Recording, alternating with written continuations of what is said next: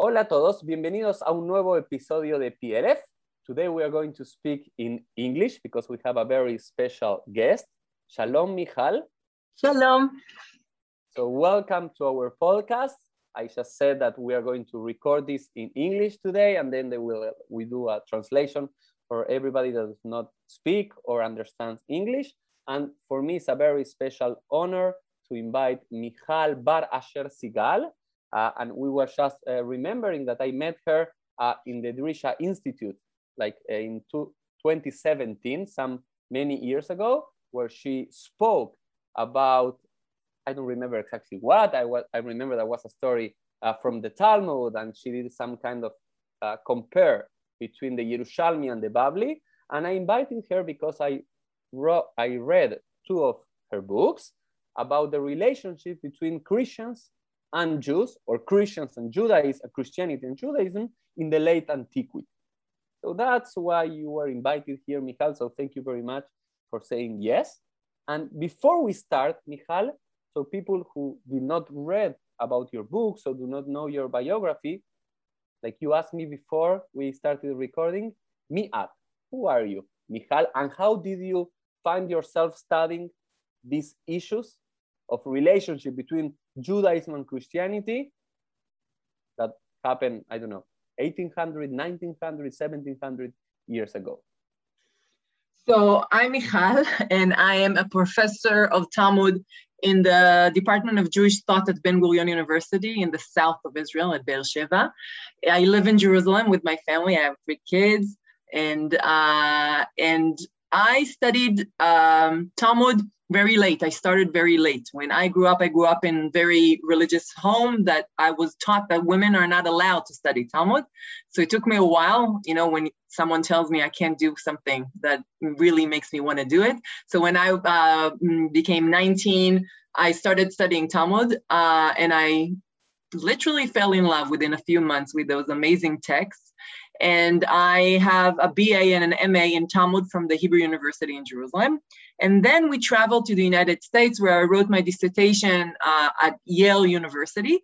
Um, and this is where I started thinking about exactly the question you, that you asked. Um, I was a, you know, I was finishing a BA and MA in rabbinic literature, something very philological. I was looking at text and looking at uh, different variant of text, and and I love doing it because this I I felt this was my tradition, and and it felt mine, and it felt very close. But on the other hand, this is the first time that I was allowed to look directly at the text without anyone telling me what it means. Any mediators in the middle like i was used to as a, as a female uh, uh, religious student uh, in israel and uh, this felt wonderful. This is a very rich and complex world. And it, really it was it was very thrilling to read through this. But when i arrived in the united states i um, i studied at harvard and then at yale. And um, it dawned on me that I was about to, to, to, you know, to write a PhD or whatever on rabbinic literature, and I know nothing about the world in which the rabbis live. Meaning, I only looked at the text the way I was taught through the text themselves, through manuscript of the text, through comparing between the Bavli and the Yerushalmi, or between earlier sources and later, or within the same, you know, tractate in the Talmud but never looking, as I say, above the page of the Talmud. What's happening around? Where do they live? What kind of world they live in? And I knew very little about this, and it kind of scared me. And I think it wasn't a coincidence that this happened while we were in the United States, uh, because you know, in America, as opposed to Israel, uh, the, the Department of, of Jewish Thought or, or Rabbinics or Jewish Studies are not their own separate unit, but they're part of at Harvard, this is part of NELC, Near Eastern Studies, or at Yale, where I graduated, this is part of religious studies. So when I started studying at Yale, and this was a decision that I took, I was sitting in classes with students from Christians, early Christian studies, or Islamic studies, or Hinduism. And all of a sudden, the question that you ask when you're looking at a text are very different. You, you, you start asking questions. Wait, they're both talking about charity, Christians and Jews or Islamic studies and, and, and Jews, Islamic text and, and, and Jewish texts talk about God. Do they talk about in the same way? Do they talk about it differently? Is it connected? Is it not connected? Why is it different or why is it similar and in what ways? And all of a sudden, my world expanded and it was wonderful to look at it, but also it was uh, new because uh, so this is where at Yale I, I, wrote my dissertation, which became my first book. I was reading monastic texts of, the Christian monks. I was taking a class my first year at Yale, and the first time I read those texts about uh, Christian monks, and I'm reading those texts, and it sounds very familiar, and I felt very at home with those monks, the Christian monks in the fourth and fifth century. And I'm saying this is the same times as the rabbis, and they're thinking about very similar things. And I started to think is there a connection? And can talk about this? But this was this was not a simple question to ask because the history of scholarship didn't point towards that way. People used to think that if there's a connection to christianity it would be in palestinian sources in the roman empire. Uh, we can talk about more about the historical context but that was a new question. So this was both exciting and uh, thrilling, but also scary a little bit because I was doing something that people wasn't weren't used to do, and uh, people you know weren't sure that this was a good question to ask. So it continue.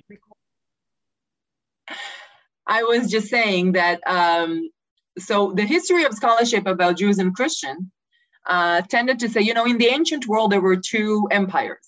There was the Roman Empire, which uh, Palestine, the land of Israel, was its most eastern province. Uh, and then there was the Persian Empire, which was where modern day Iran or Iraq, all the way to India. And um, while the, the Roman Empire was, you know, at first by by you know pagan religions, uh, uh, um, Greco-Roman religions, uh, at some point in the fourth century it becomes Christian. This is the Byzantine Empire, and then the Persian Empire is actually Zoroastrians, and Jews and Christians are a minority. So the religious context of both are very is very different. So when scholars looked at Jews and Christian, first they didn't, but when they did, they looked at it in Palestinian sources, meaning the Yerushalmi or or uh, or later Agadaic Midrashim, etc. No one looked at the Babylonian Talmud, or almost no one looked at the Babylonian Talmud to ask the question: Were Jews and Christians uh, uh, did they know each other? Were they in connection? Because the assumption was that if there was a connection to Christianity, it should be found in the land of Israel and not in Babylonia. There were other reasons to reach that conclusion. One of them is that our knowledge of Eastern Christianity in that area was also neglected. Christianity was mm-hmm. studied in Greek and Latin, but not the Eastern Christianity of that area, which is in Syriac, which is in dialect of Aramaic. The Eastern Church was very much neglected in scholarship. So we didn't know en- enough about this. But also, the people who studied the Babylonian Talmud, mostly men and Orthodox men, liked the idea that the Babylonian Talmud had no influence or no connection to any of the religions around them. And that was very comfortable for them to, to say. I, I would, you know, often we would read sentences like, the Talmud is like no other text, or only the Talmud would say that, or it's very unique. And, uh, or you would even find sentences such as, there were no Christians in the Persian Empire blatantly untrue that Christianity was the biggest religious minority, very important, had a lot of influence, but we didn't know enough. And also, it was very comfortable to think because the Babylonian Talmud became a religious text, a very, very important religious text that influenced every Jew life until today. You know, I live in a country where where where this that the text is so important for daily life here. Uh, do you allow women on public uh, pictures in the street? Isn't directly influenced by what's written in the Babylonian Talmud. So this is this is something that's that's uh, a very very important a very important text, but a completely uncharted territories when it comes to Jewish and Christian. So in recent years, very very recent, 20 years, and I'm part of that um, new question and research uh, we started asking, is there a connection between Jews and Christian? Because we know that they're Christians. Now we know so much more about them because scholarship into Eastern Christianity has really developed in recent years. And we know that there's a lot of Christians there. And now the question is there any evidence of knowledge of Christianity, interaction with Christianity, polemics, fighting with, thinking the same, thinking differently, arguing with Christianity in the Babylonian Talmud? And that's the question that put me on that path uh, long ago at Yale. And, and ever since I've been uh, studying this and publishing about that. And it's a lot of fun because it's kind of like, you know, discovering new land because not a lot of people do it. So there's a lot to discover and a lot to find out. But also, it's always the rabbis are never boring. They're always interesting and they're always finding ways to surprise me and how much they know. This is my conclusion that they knew a lot about Christianity. They thought a lot about things that they heard and knew from the Christian world. And it's all there in the Talmud. And we just have to find out what's there. It's not evident, it's not clear. A lot of the time, it's funny, a lot of the time, it's satirical. And finding it is the best job in the world wonderful I, I just love like all the journey like from for the it's a midbar it's like a desert that you the wilderness that you are finding like a oasis and, and like a new things over there. So it's just wonderful. So let's talk for the next half an hour or so about some of your discoveries okay? And but let's just like go one step behind because i think we need kind of a theory or some some background for people who okay, we are going to talk about relationship between Jews and Christians, monks and rabbis, or Jewish and Christians in the times of the Babylonian Talmud. But before that, I think we need to first try to establish that I know that is a question in scholarship. When do Jews and Christians become apart? So that, that's like, I know it's a very easy, right? That's it's like question. it's a small question, but, but just what will be your answer just for beginners? Like very like when do these two religious traditions that we can assume, you know, and something that is a question for you, Michal, uh, that if these two traditions come apart from one on, from only one tradition, like some people regard today, or Judaism is uh, it was before, and then Christianity came as a disconnection from Judaism, or both come from the religion of ancient Israel and then they become two different religions. So that will be my first question, and then we'll go forward in time and in place until the uh, Babylonian Talmud. I was laughing because this is not a small question. It's a huge question and a very, very good one. This is what's called the parting of the ways, right? The, the, the, what's the point of departure? Where Judaism and Christianity becomes different. So a little bit of uh, date. I won't be too boring, but just a little bit. So Jesus is part of what's called Second Temple Judaism, Judaism that lived uh, during the time of Second Temple, which was destroyed in the year 70. Jesus was born sometime around minus four, uh, mistakenly believed during the year zero, but actually maybe uh, around the year minus four, and he, he gets crucified in the year 30. So this this is the time. So he lives during the the last period of the temple uh, in Jerusalem, and he and his family and his friends and his followers are part of a very diverse group of Jews living in the land of Israel, with a lot of groups who think many many different things, who are who are shared by a common belief in the importance of the temple, in the importance of the commandments, uh, in messianic beliefs, they think the, the Messiah is about to come. This is very prevalent in Second Temple. Uh, um, the end of time is close. A lot of those groups believed in that. Qumran people, I don't know, maybe you've heard of those. They're also live in the same time period. So we have we have uh, uh um, a lot of groups talking about this, but also about nationalism, or this is a, a, late term, but also about how we feel about the Romans being around, right? So this what leads ultimately to revolts, also uh, uh, um, thinking about, you know, uh, the the uh, the non-Jewish power that that that is the Roman Empire. So in the, in that atmosphere, Jesus comes to be, and his follower, and this is what we call just Jesus movement. They are by no means Christians. They are definitely part of the, the, the Jewish milieu of that time period. The problem starts is that we don't have uh, any written evidence from the time of Jesus. The, the earliest uh, um, writings that we have is from his student, that wasn't really his student, Paul. Uh, uh, he, he, he later had a discovery, uh, uh, he had like a, a vision of Jesus and becomes his student after Jesus' crucifixion. And, and Paul goes out and creates the first uh, um, um, communities of Jesus followers in the world in the 50s of the first century CE. And we have letters of him writing to those communities and back.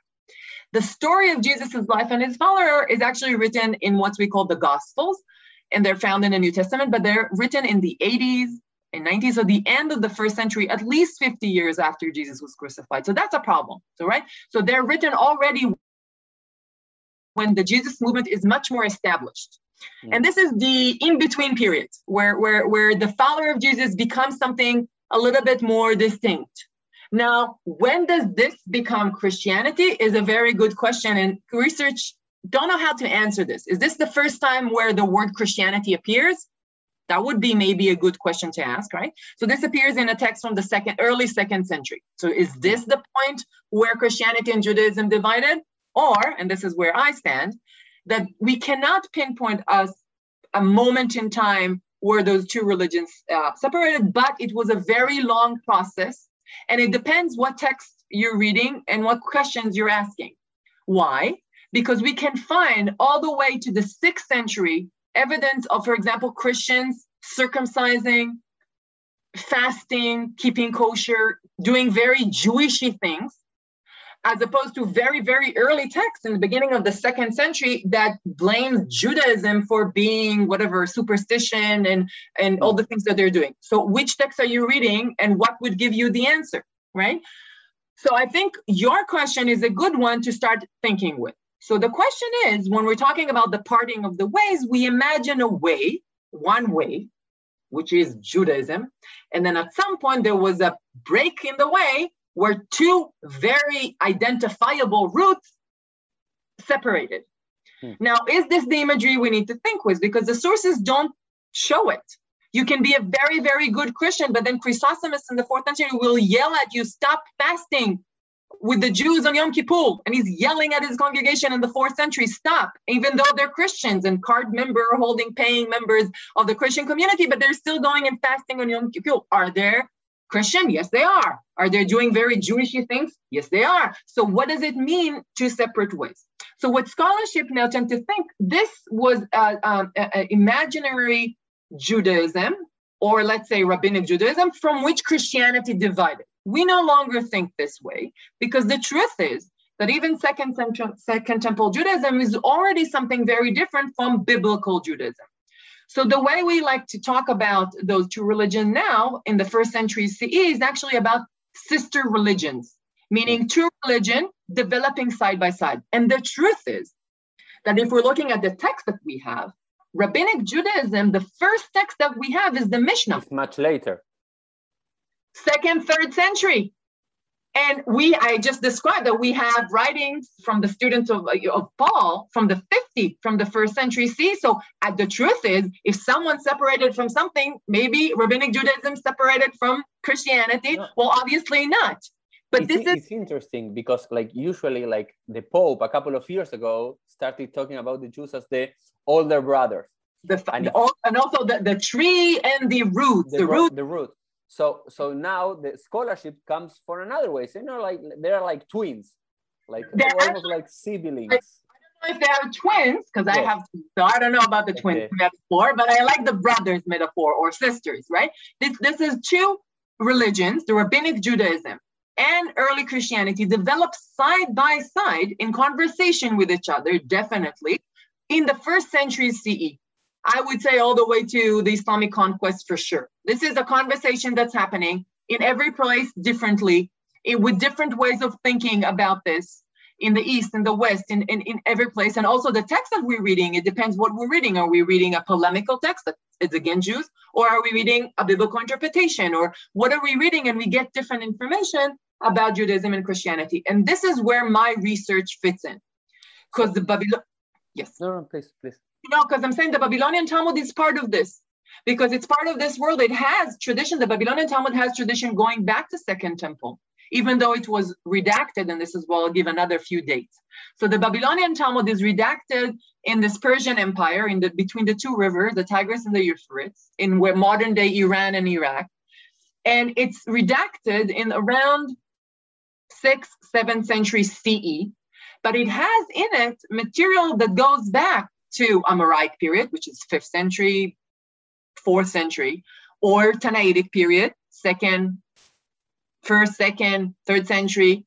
And then we have a second temple material, Josephus parallels, etc., that goes back. So we have in the Talmud, this Talmud is a very, very big anthological, encyclopedic, uh, uh, um, you know, corpus of literature that has so much in it But I believe, and this is what, what I think very strongly after doing this for a few years, that it's very much in conversation with the Christianity around it. And it's part of the question of the parting of the ways, because this gives us very good evidence of what was happening for the most important, the major Jewish community of that area and its connection to Christianity of the area and vice versa, right? How did Judaism influence or were in conversation with the Christians around?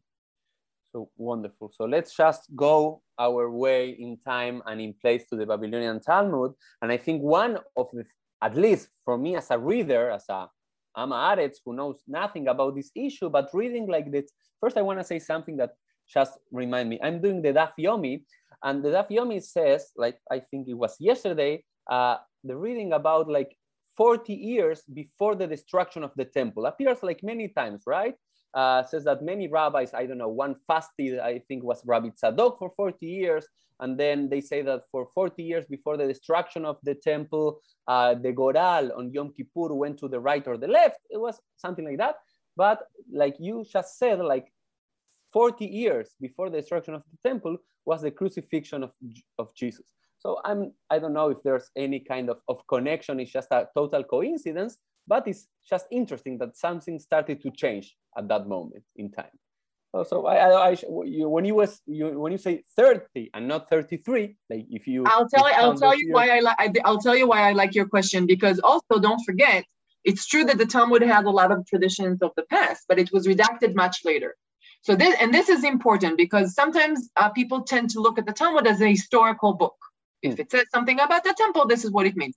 I think it is an historical book, but not about what it says about the time of the temple, but, but about the time of when it was written. So, what does the author of such a text try to tell us when he's saying something about the temple time? And I'm much more interested in what it tells me about his time than rather what he remembers, what he does with earlier tradition, which I'm a skeptic of how, you know, historical it is. I'm totally fine with being a historical, but I'm more skeptical about this. But it gives me a lot of, I'm still a historian, and I do think we can learn history, but not about the past, but about the the the, the person writing the tradition of the time. So this is this is what interests me. Beautiful. So uh, in the Talmud, then we will get to your text and the way you understand them and the rabbinic stories and the way that you read them from like other kind of literature of the time. But before I read your two books, the only thing that I can find that I was able to find by myself without knowing anything about Christianity were stories about Jesus, right? And very polemic stories about how evil he was, the magic that he used, and everything. Uh, what can you tell us about those stories? Like, uh, because I believe if we cannot find the parting of the waves, I can just try to understand that from the rabbinic Judaism, always Jesus was out of the question. So my question is, it was always out of the questions, or this is just one view at one specific moment in history? That's a great question. Because don't forget, I just said that if someone looked at Christianity, they looked at Palestinian sources. But you know hmm. what's interesting? Jesus is almost exclusively mentioned in the Babylonian Talmud. No. That doesn't work very well with the assumption that the Talmud doesn't have Christianity in it, right? Does it? Okay, so that's the one exception to the rule. We have a corpus of story, many corpus of stories about Jesus, not a lot. There's like, I don't know, eight, ten stories about Jesus in the entire rabbinic corpus, very short one, not a lot of them, but it, they're still very interesting uh, you know, I always teach my, my students about Jesus, and after two classes, say, now you're an expert about Jesus in the Talmud because we finished all the sources. It's very easy to cover, but uh, um, it's very interesting that it's only found in the Talmud, in the Babylonian Talmud, right? Now, this was something that was studied by research. Why? Actually, by Christian scholars. They wanted, we have, because we have very little information about historical Jesus, right? Because the, the Gospels are written at least 50 years after he's crucified. They went into the Talmud looking for historical knowledge about Christians. But remember what I just told you? It was even um, worse because it was many years after. Much later. So at first they looked at it as, you know, as if giving historical evidence, and then scholarship decided, you know, let's look at it more carefully. But the truth is, it does tell us, and this is where I go back to my point, it does tell us about the writers of those traditions. Someone wanted to say something about Jesus. And what the Jesus tradition tell us, there's a very good book that actually collects all of them. It's called Jesus in the Talmud that Peter, Peter Schäfer. yes. Exactly, that collects all those sources. Very good book. And again, very small because there's a lot of stories about Jesus. So he collects all of them. And what the, the conclusion is very, very clear that on the one hand, those stories project knowledge about the Jesus tradition. Someone who's writing this knows traditions from the New Testament. He can actually even pinpoint some, some of them from John, some of them from Matthew. So he someone knows a lot about Jewish tradition, but also it's not always polemical. It's definitely he, he was first of all the, the the the Talmud and Sanhedrin takes full responsibility for us killing Jesus. Very very clearly, yep. The Sanhedrin is the one killing Jesus. And second, the reason his fault is that he was uh, um, uh, sexually uh, uh improper, that he was making fun of the rabbis. There, there are a lot of that he was uh, uh, he was doing witchcraft. So we have a few um, um, sins that are attributed to Jesus, but even while we're doing all this polemical things about Jesus and blaming him for being a bastard, someone knows about the the the the the, the, the knowledge about uh, um, yeah, the, the, long hair. That, that exactly. That's a very famous passage. Having said all that, you can still see that the Talmud still remembers that he was once part of the Jewish community. So, for example, it says there that he was a student of a very famous rabbi, Yeshua ben Perachia. It says that he was that he is I like. I have a question about that. So, yes. just because I have you here, and it's so great to have you here, and not just read you in the books always that's something that strike me about the rabbis is that they don't have any sense of historical perspective and, and good timing okay? Because if Yeshua ben Perachi existed okay let's say and if Jesus existed they live like 100 years apart not only that they're they're fleeing from King Yanai which is completely not relevant to the yep. So, so why, why did the rabbi do, do it? Why did the rabbi do it? It's a good question I don't know the answer to that. I can just speculate. The Talmud is not a historical book, and it's written uh, or it's composed in the, the Babylonian, uh, you know, era, Jewish Babylonia, where they're far from those events, hundreds of years later. And I think they're much more interested in what they want to say than the historical events. That's the truth. They're much more interested in that. So you know they they often say it doesn't mean that we can't learn history from them. Yes we can in in a lot of cases but we have to be very careful because they care about other stuff than history. So this is why you could find stuff like that. But you know this is historical because they remember that once jesus was one of us. And it appears in in, in a few stories. And not only that the most famous stories they express remorse. They take responsibility it, for him. it was his fault Rabbi Yeshua and Perachia that he did not stop for the Shmais. When I read that story. Now think about it. Whoever writes this, right in a time period when they know that Christianity won. Constantine has already uh, converted to Christianity. They know that Christianity now is the most important religion in the Roman Empire.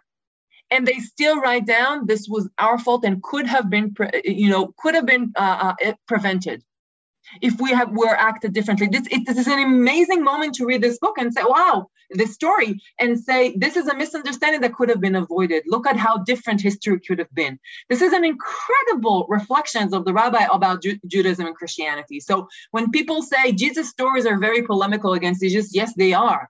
But at the same time, they still preserve that sense first.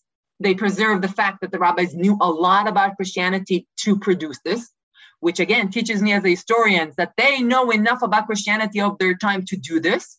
So that in itself is amazing. How do they know all this stuff from the New Testament? And second, that they still feel at this late stage in history that they can talk like that about Christianity, talk about like that about Jesus. And that's what's interesting to me. And this is a good segue to talk about my work. Yes. Because so the, the, the, question now will be the first questions to do the segue is uh, how do the rab because it's a main question of your second book how do the rabbis knew about christianity? Is because like a rabbi and a monk enter together to a bar and they talk about their traditions or it's just because in the atmosphere yeah? You know uh, you learn uh, not just by talking to someone but just because you are like in, in a christian area that you learn from them. So how was that relationship? Good question. First i'll, I'll, start by saying i'm very open about questions. I have a good questions. I don't know the answer that's the that's the bottom line. I can guess and I can give, I think, good guesses, but I don't know the real answer for the very simple reason that they don't tell me. The Talmud doesn't tell me. I need to go backward. I need to go from the fact that it's there So I know the bottom line. They know Christian traditions, and I think I can prove it with my two books. I try to do that. I try to prove they know about Christian tradition. How they knew it, I don't know. I have to go back from the fact that they knew to how they knew. So first they knew. How they knew, now I can I can guess. But what they knew is more important for me for a second. Let me stop for a second because we started with Jesus tradition. What they knew. The problem with the Jesus tradition that it's like you know uh, you know the joke about you started about the rabbi and I'm going to a bar, so I'll go into another joke. Remember how someone is looking for uh, he, his lost coin under the, the lamp, and someone says, "Why did you lose it here?" And he says, "No, I lost it there, but there it's dark, so I'm looking under the lamp." Remember how you know the joke? So I think the Jesus tradition caused us a little bit of harm because people said, if I'm looking for Christianity, let me look for the word Jesus. And there, it's even though I'm trying to say it's very, you know, it's very complex, etc. It's still extremely polemical, right? Calling Jesus a bastard, uh, saying that we, you know, execute him, that he's sitting in boiled excrement in the world to come, etc. It's very polemical. And by the way, put it in a lot of trouble along history and a lot of, you know, very bad things happen to Jews. The Talmud, the censorship. Very, very bad things happen to Jews because of those stories. Rightly so, right? These, these are horrible. Not rightly so, but you know, there was a reason for that.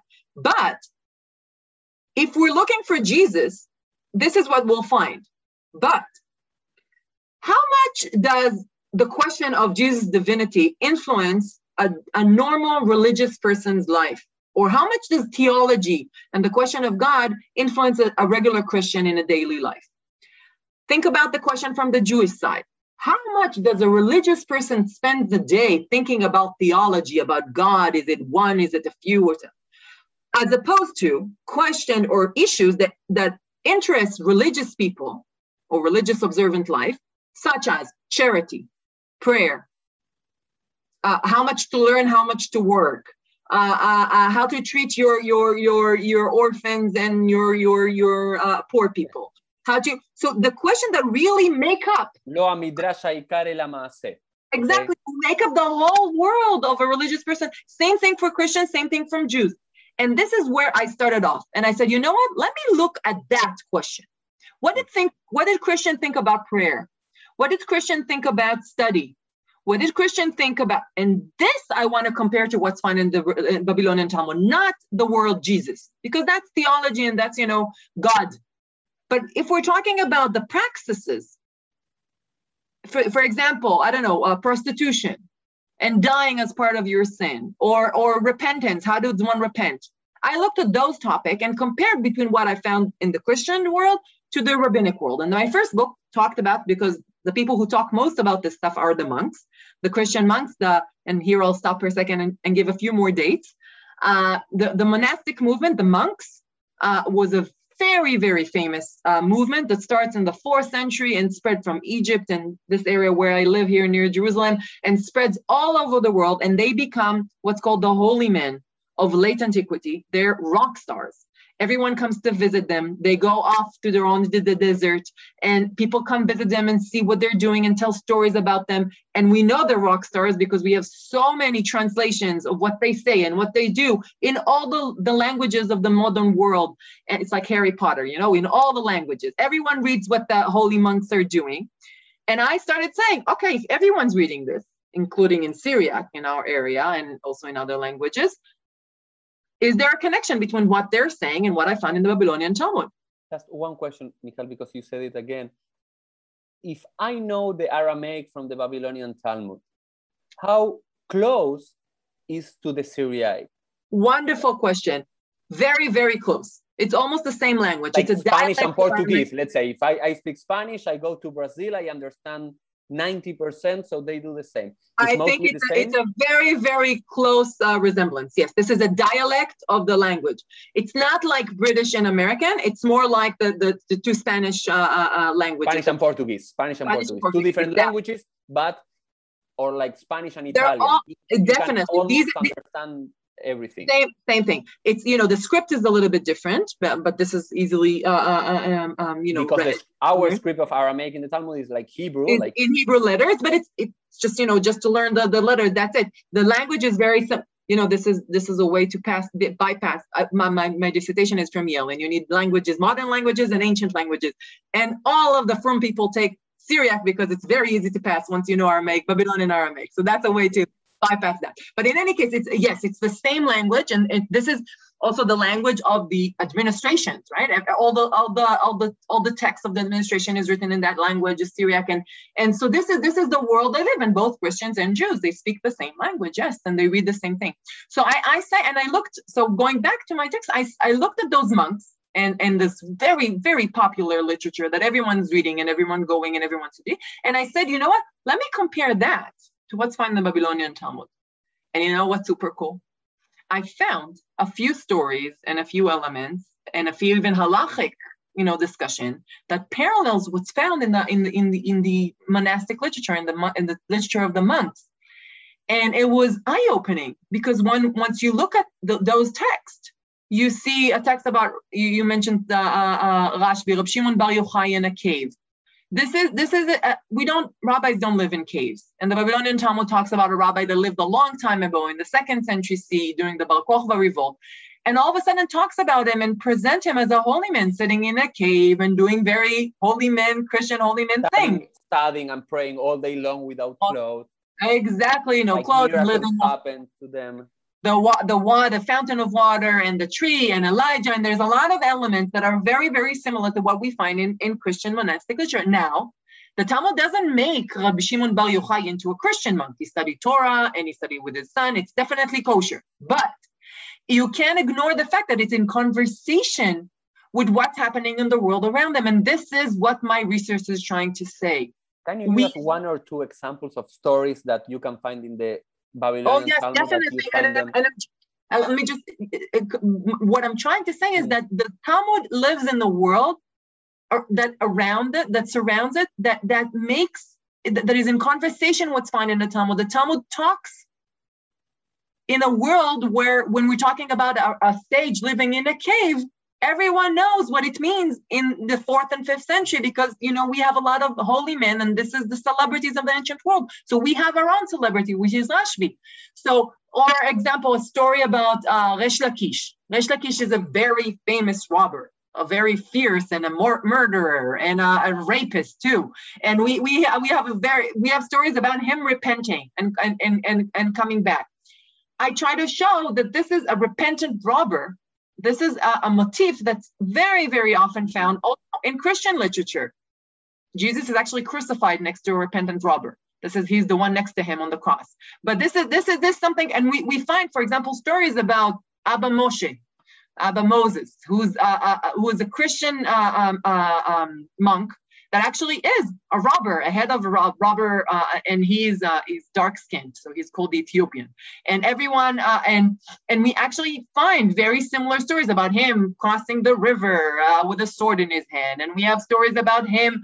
Uh, um, people make fun of him and he says why because he was a robber so when he sits with the other monks we, we have evidence of him being mocked for being a robber and he says why is it worth you know people make fun of me just like Resh Lakish in the, in the Babylonian Talmud, at some point, he becomes a very famous rabbi, but at some point in the middle of an argument, Rabbi Yochanan says to him, You are a robber and you'll always be a robber. And he gets very offended. So we have parallels of that. Now, again, it doesn't mean that the story is not Talmudic enough or not Jewish enough, but it just talks and have a conversation that we need to understand in light of what's happening in the literary world around the non-religious world. I, I have, I have a question. Yes.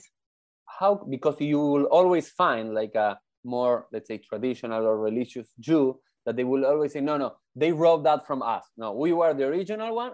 That's always like when you talk about this and when you read, no, no, they copied that from us. Like we were first and then they came and they copied ideas, even though that they are much more and stronger and you have mind. How can, the first question is, one influence the other or they can be like we say in sociological studies like parallel like uh, uh, stories that they come from the atmosphere. It's not that one like took from the other the essence and did it a little bit more kosher. So how, how good question. very very good question. So two answers. First in a lot of cases you just don't know. It could be this is why i am very careful to use the word conversation meaning this is happening in the same world and it could be that this is happening developing and, and they're thinking about similar issues I don't know, that a holy man can bring rain.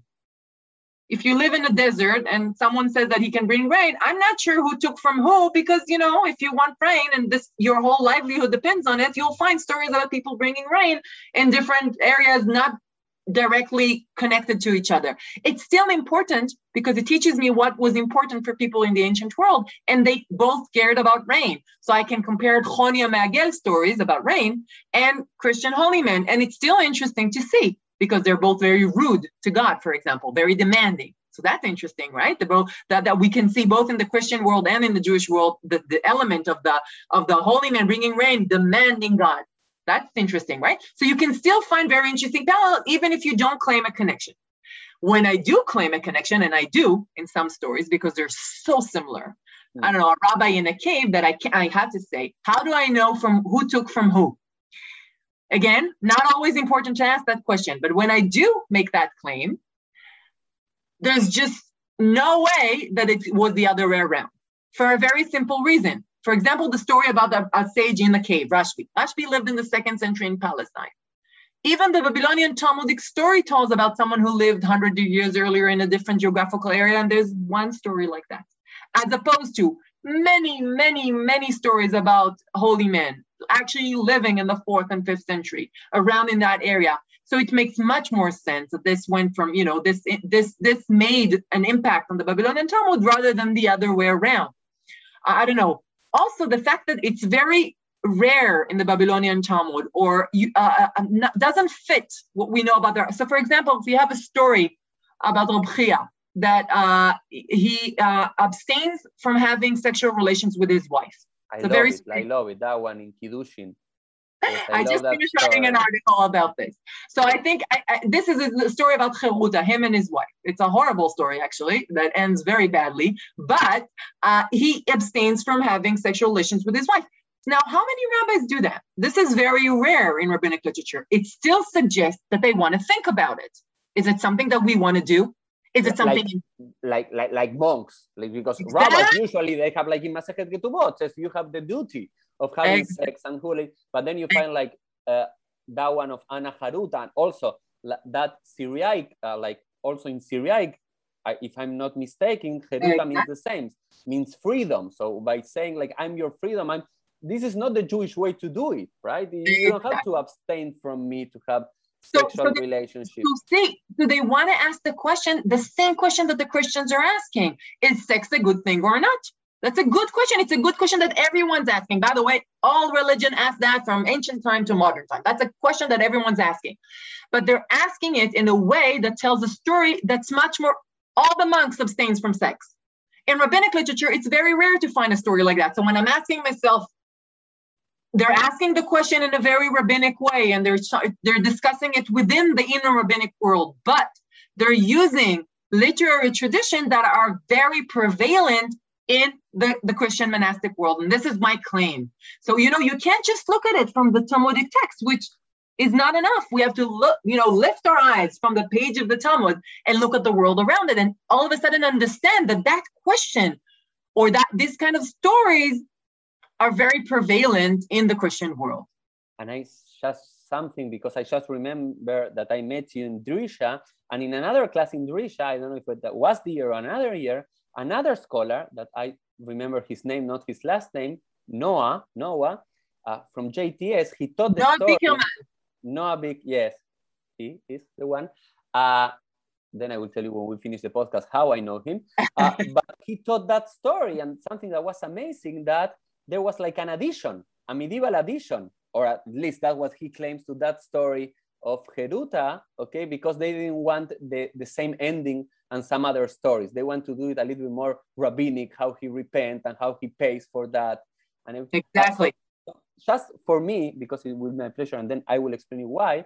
Uh, this one that struck strike me the most that for sure they knew each other because the wording was exactly the same is about the, the prostitute in the other stories is the prostitute that repents in the rabbinic stories the rabbi that repents being with the prostitute can, can, can you just show us those stories for like in a couple of minutes because that for me was the striking moment like uh yes there's something over there it could not be just I love that you had that moment. You know, you, you, you you know, I can give you a lot of examples, but there, there has to But be a moment, my where you moment. yes, that, that that was my moment that your book got to me. It says, yes, it's not just a general claim that you know you read many scholars trying to put a claim and because they have to do a dissertation and they get paid for that and crazy ideas and everything. But that one says, yes, for sure, there's something in these two stories that one took from the other because the wording was like I, I, I'm, I'm, I'm very happy to hear that. So let me tell the story. So we have a very famous stories in Tractate Avodah Zarah in the Babylonian Talmud about a rabbi called Elazar. Be- oh, he wasn't actually a rabbi. He at the end he becomes a rabbi. But uh, we have a story about Elazar ben Dordaya. And what we know about him, he appears only in that story. You don't know him from any other source in rabbinic literature. And what we know about him, that he really loved prostitutes. So he goes all around the world and pays a lot of money to go to prostitutes. And one time he hears about this very famous and very, very good prostitute. And he goes to her. Uh, he crosses rivers and blah, blah, blah, and pays a lot of money. And he gets to her. And in the middle of having sex, no, in that story he does not pay anything because it was very inexpensive. It's in another story that he crosses. no, no, he pays a lot of money. We'll talk about it later. In any case, he Yes. get, gets to her.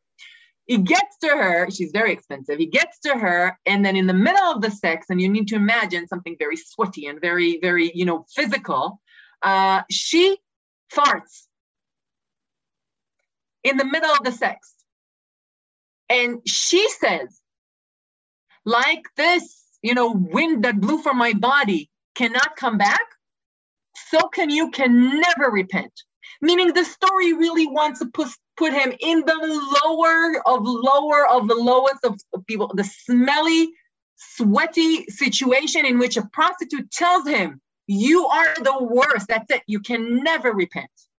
And then the story tells us that that wow moment for him makes him go alone into the nature and ask forgiveness from a lot of things. And we'll skip that part of the story.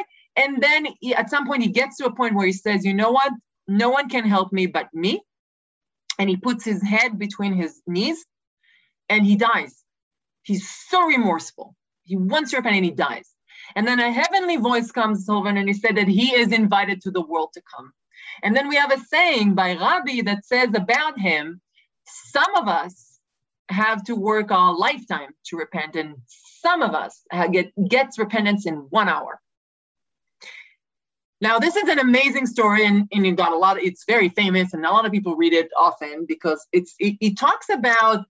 Um, I, in America, we have what's called an easy easy pass lane, right? Whoever pays the money doesn't have to stop and pay the money for the, the highway. You can just And we- zoom with your car. we cry because it's, it's unfair. Like I, I can imagine myself, Rabbi, Rabbi crying because I, I was like excellent. I did everything in life and I get the same at the Yeah. end. But this is unfair. But he dies. He needs to die for it, right? So if you die, you get that fast repentance, that easy pass lane, right? The pathway in. Okay. Now this is you need to die. Now wait. So the Talmud itself in the in the, in the Sugya is doesn't know what to do with it. It says, "You die to repent." We know what you need to die for. You need to die for three sins, right? Uh, uh, and and only those three. You know, avodah zarah, damim, v'gilui arayot. Those three. You need to die and not do them. Uh, Let, us say it in English so people will know idolatry, uh, killing someone, and forbidden sexual relationships. Yes, but even then, it's not for repentance, it's to avoid doing it. We don't have the concept to die for repentance.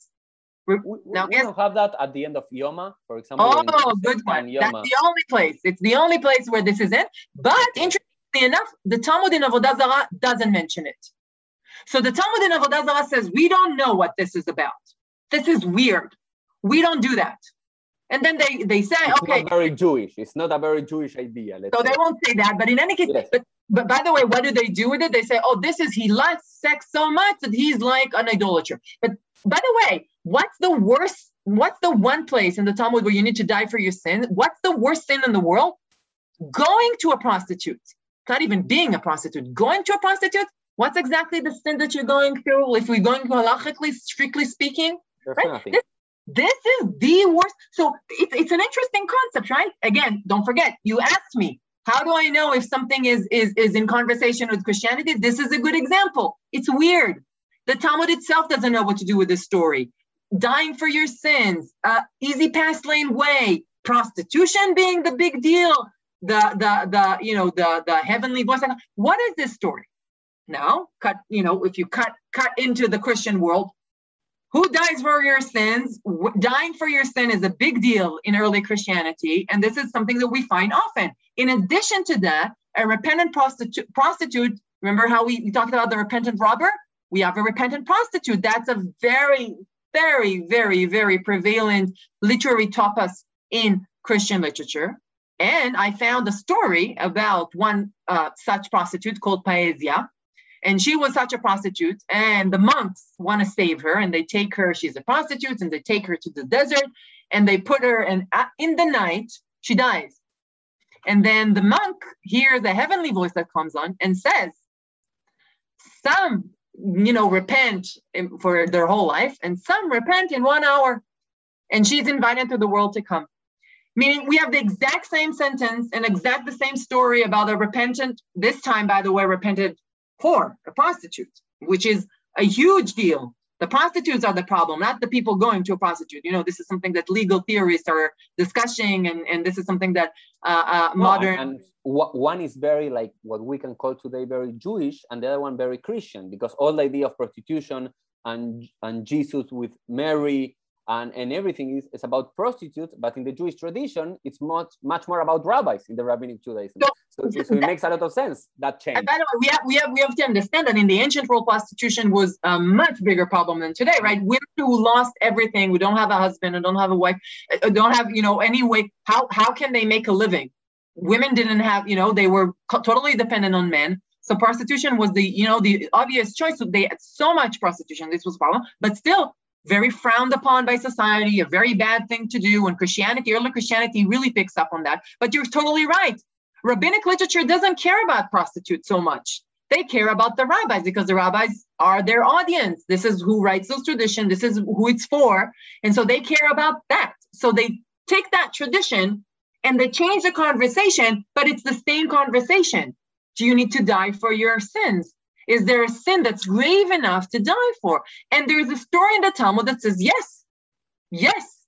And it gives it a good ending. You know, he dies and he got one hour of repentance. Same story that's found in, in, in Christian literature. And there it makes perfect sense in that context. But in rabbinic literature, it's much harder to digest. Bottom line, and this is what's important for me. Don't forget, I'm a historian and I want, I want to ask a historical question. I want to ask how much did the rabbis in the Babylonian Talmud know about Christianity? And look at all the examples that I've given you.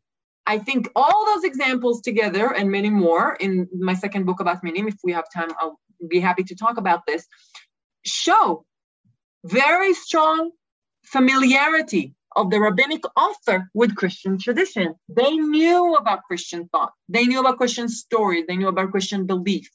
They're asking the same question does this apply to us? Can we learn from this? Is this something we want to do as well? Sometimes they say, no, we don't. Sometimes they say, yes, we do. Sometimes they're still discussing it. And this is something that they, but they're in conversation with the world around them. And for me as a historian, it's very important because it teaches me that Judaism and Christianity lived and developed side by side. Sister religion, remember? They're still talking to each other and they're developing. And very important Talmudic traditions are developed in conversation with, with that's happening in the literature of the Christians. So they know that's a historical fact. They care enough, historical fact. And third, what's the conclusion from each place? And this is differs from one point to another. Is it more polemical? Is it more, you know, this is something that I'm still trying to figure out because we just started. Don't forget, we don't have a lot of examples. We just started looking at this. This is a process, right? I don't know. Is it mostly polemical or mostly accepting? Don't know. Is it when we're talking about earlier sources, New Testament, or are we talking about late Christian fourth and fifth century? Is it more of that or more of that? What do they know? How do they react to it? All of these are questions that if you're to interview me in 10 more years, I think I'll have a better answer than today because we, I, we just started. Isn't it fun? We don't know yet what the answer to that is. And I try, and I'm trying now to actually uh, incorporate even digital humanities and computational tools to try to answer that in a more broader way, which is also exciting. But we just don't know yet. We just don't know. We don't have the enough material to answer that question. But these are good questions. So long as we understand that the Talmud is an important resource, a super important resource for both Christian studies and Jewish studies to understand the connection between those two religious communities. Now, how did they know? I didn't forget your question. How did they know about each other? So I don't know. Again, I just know that they did. They knew. They knew. I can guess how they knew. They could have known written sources such as the New Testament. They mentioned the Evangelion. They mentioned books. So I think they did have copies. Evangelion. Evangelion, exactly. They're making that, fun of the Evangelion of the gospel, right? So I knew. I, I think they had written materials. Some. I also think that they were talking to them in the street, in whatever, maybe even study houses. This is one suggestion of one one uh, scholar. I'm not sure that this is true. Third, and this is something that I suggest in the book, it could be also from ceremonies outside. There were processions in the Holy Week, and they were reading passages of the t- orally, oral performances of, of, of that everyone saw in the middle of the street if you go to I don't know Tzipori here in Israel or or or Bet Shean, you see you know synagogues next to churches and also dual opposite synagogue next to synagogue. You can see how close they are. Also in the Babylonian area, you see uh, uh, the the Christian areas and the Jewish areas side by side, and they saw you know processions of of Christian tradition, etc. So again, I don't know how they knew, but they were they first they knew but then I can and, and I can presume, and this is by the way, something that we as researchers have come to grips with, the fact that I can only say that they knew, and I can say that there were ways for them to know. Merchants going from one place to another on the Silk Road, the language was the same language. There were oral performances and written material. So all of this made it possible. And the fact that they, it's there proves that it was there. How exactly each tradition arrived, I don't think we'll ever know but it's very, very uh, possible. And I think we've proven that it's true. And just, just to finish, we are getting to the end, and I will invite you in 10 years, God willing, uh, just about the, the minim, right? The, the minim, like, uh, just tell us a, a little bit about who are the minim, or at least how do you uh, think who are they, because there's a lot of discussions who are the minim, and something like your first book seemed to me much more easy to read than the second one.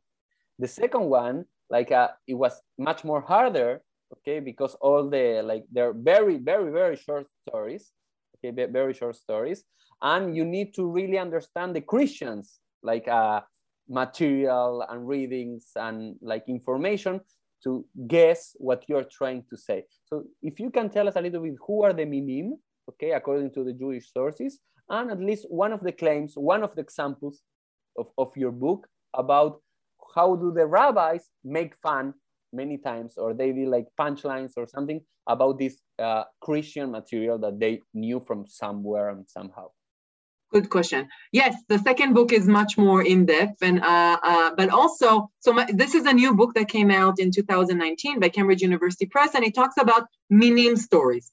And I try to translate minim literally as heretics. And I think these are heretical stories, which are a lot of stories. I only deal with a few that is found all over the Babylonian Talmud, mostly in the Babylonian Talmud, elsewhere as well, but mostly in the Babylonian Talmud, about conversation between rabbinic figures and a min, a heretic. So a heretic comes in, this is the, the joke, and then we're back to jokes. A heretic comes into the study house and asks a question, and they're usually very short, where a rabbi answers back and it's always a knockout. He always wins very fast. You know this is a stupid question and he he really refutes the question usually a question about a biblical verse. This is the stories mostly that i deal with. And i try to show in my book that those biblical stories the way to understand this the stories are very short and unclear and the min comes out very stupid and it's a stupid and very easily refutable question. What's the point of the stories? This is the question that i come up with what, what is it for? Why is it preserved in the Talmud?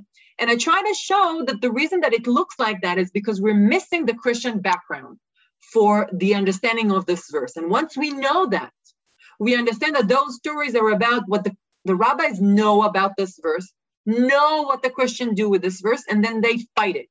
And they say, this is not a good solution to that verse. And we think differently. And they, eh, so why are those stories so important for me? Because they show familiarity with the rabbis, with Christian understanding of certain verses, but they also show the inherent anxiety from those interpretation there are this is something that it's a challenge. They need to deal with what it does to the verses and the interpretation. And the stories actually project that. So they know about Christianity and they create stories to deal with what the Christians are doing with those verses. Why is it so important for me historical? Because I can actually show that some of those stories, like let's say Paez's story from the fourth century, this as well is, for example, one of the stories that I have uh, when Rav argues with a min, uh, he I, I claim that the argument is about the status of the Holy Spirit, about a verse in Amos. And the, the, why is it so cool? Because the argument about the status of the Holy Spirit only develops in the in the Christian literature mm. around the fourth and the fifth century. So now I can date the argument, right? I say, whoa, so the rabbis are arguing with, with Christian argument that can only be possible in the fourth and fifth century. So some so as a historian, this is great because it's not just New Testament from the first century. This is I can actually pinpoint when those tradi- Talmudic traditions are composed and say, oh, they know about Christian tradition from that time period. They're also very funny. They make fun of Jesus in those stories, and they and they say, oh, good news good news, Besorot Tovot, is Gospels, Evangelion, right? And what's the good news? That this guy is dead and not that he's alive. So they also make fun. So I try to show that, there, that the, the satirical element and the polemical element is based on Christian knowledge. And this is what makes those heretic stories, those minim stories, so important for what we know about Christian traditions in the Talmud. So this is my new book, and it's much more polemical on the one side as opposed to the monastic literature, but on the other hand, still shows such familiarity with details of Christian tradition that it brings me one step closer to say, yes, the Talmud is such an important research for the study of Jewish-Christian interaction. How much Jews knew about Christians in the rabbinic period? How much did they develop in conversation with each other? The Talmud has a lot to tell us about this. Thank you very, very much, Michal, for your time because it shows not only that your expertise about something, but also your passion. You're, you're passionate. It, it, it's like it's overwhelming. Thank you. The passion about these issues. And if it's those sources, how can you not? Yes, how can you? I, I feel the same passion for all the Agadic material, mostly from the from, from the Talmud. So if it's okay with you, we always finish with our guests speak uh, Spanish speaking, English speaking with a very short ping pong about questions about themselves, just to have like a little taste of who are we talking about, not only the biography. That's okay? Yeah, go for it. Okay. Your favorite Jewish holiday, Michal? Hanukkah. Hanukkah. Okay, you don't have to develop, just okay, good. Hanukkah, uh, because there's no synagogue and there's a lot of good food. Good, good, good.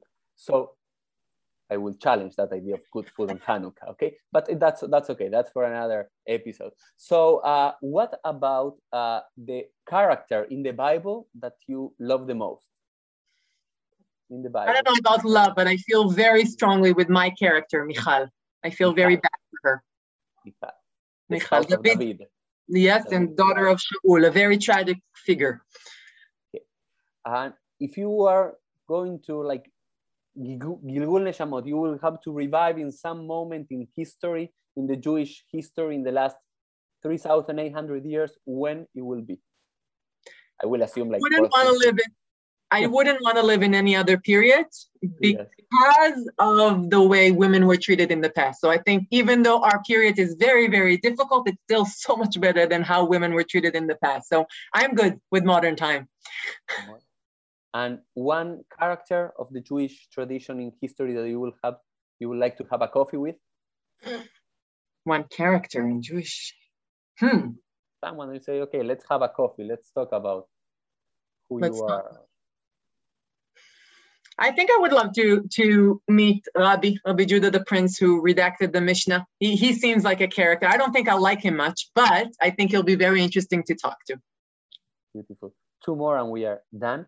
Go. A, a, mitzvah that is like the mitzvah out of the Tariag mitzvot. What is Michal mitzvah? I'm sorry, it sounds very kitsch, but we come out of this horrible period in this country.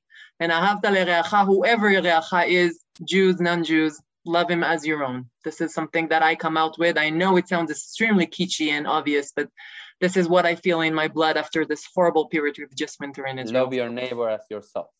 Yep. Mm-hmm. And what do you think is, uh, just to finish, uh, one message from Judaism to the world? Because this podcast, you asked me before, before we started, who hears this podcast? There's many Jews from many different backgrounds, but there's many non-Jews, you know, that like in South America, and Latin America, there's a lot of revival from non-Jews about Judaism. What do you think is a message from Judaism, not only for Jews, yes, but for the world? So I think my work is a very, very good proof to the fact that no religion is stands on its own. People are in conversation with each other and they take what's good and what's bad in, in, in the other and they make their own. So I think my my study is not trying to erase what makes Judaism Judaism and what Christianity. It just shows how we a man is not an island. A person doesn't, a religion doesn't stay on its own. And I think if there's something that the Talmud teaches us, and its anthological nature, in the fact that it's so full of different opinion and different theologies and different thinking, that we need to think, constantly think. And that's what the Talmud teaches us. Never fear where thinking will lead you to. Never fear co- coming in conversation with other religion and other thoughts and things that challenge you. The Talmud is proof of that. And my research shows how closely they were in conversation with others. And I think that's what the Talmud is all about. Never fear disagreement, never fear, never flatten religion, never flatten thoughts about God or humanity or, or religion. It's all about the complexity, it's all about the human nature. And I think that's what's fun about the Talmud, and that's what's fun about Judaism. And I hope we should all live more closely to that. And they're also very funny. So the importance of humor, that too. Thank you very much, Michal. Y nos vemos todos en un próximo episodio. Bye bye.